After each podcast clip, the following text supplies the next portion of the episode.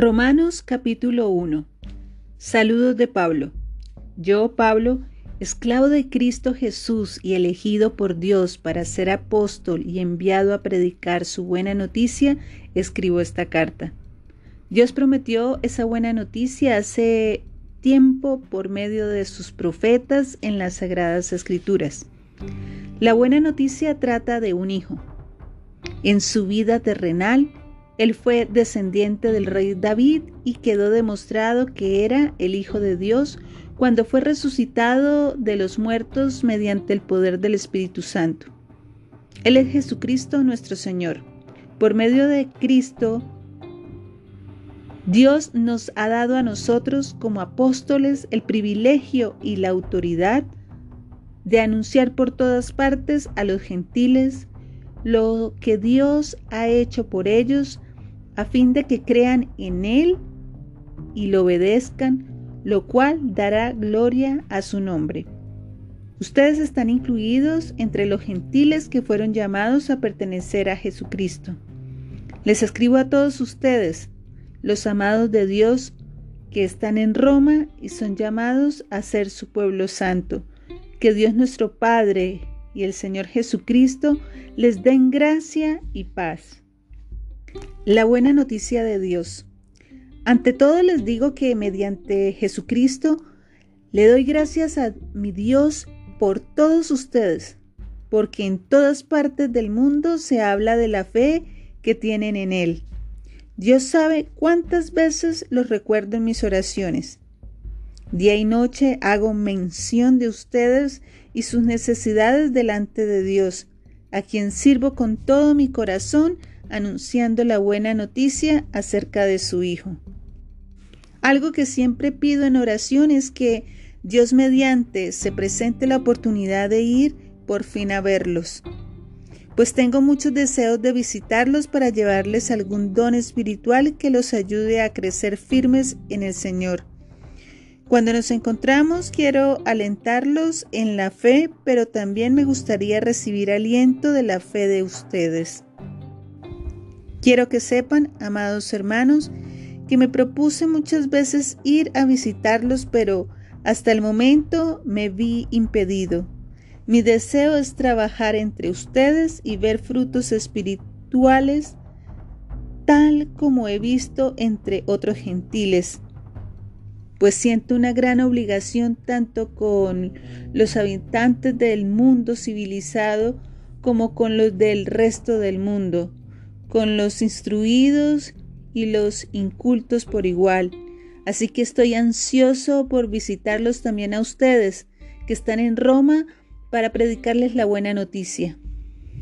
Pues no me avergüenzo de la buena noticia acerca de Cristo, porque es poder de Dios en acción para salvar a todos los que creen, a los judíos primero y también a los gentiles. Esa buena noticia nos revela cómo Dios nos hace justos ante sus ojos, lo cual se logra del principio al fin por medio de la fe. Como dicen las escrituras, es por medio de la fe que el justo tiene vida. La ira de Dios contra el pecado. Pero Dios muestra su ira desde el cielo contra todos los que son pecadores y perversos que detienen la verdad con su perversión. Ellos conocen la verdad acerca de Dios porque Él se la ha hecho evidente, pues desde la creación del mundo todos han visto los cielos y la tierra. Por medio de todo lo que Dios hizo, ellos pueden ver a simple vista las cualidades invisibles de Dios, su poder eterno y su naturaleza divina. Así que no tienen ninguna excusa para no conocer a Dios. Es cierto, ellos conocieron a Dios, pero no quisieron adorarlo como Dios ni darle gracias. En cambio, comenzaron a inventar ideas necias sobre Dios. Como resultado, la mente les quedó en oscuridad y confusión.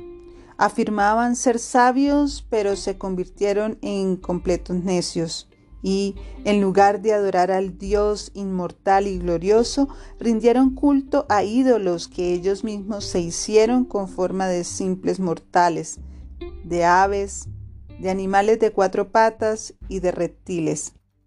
Entonces Dios los abandonó para que hicieran todas las cosas vergonzosas que deseaban en su corazón.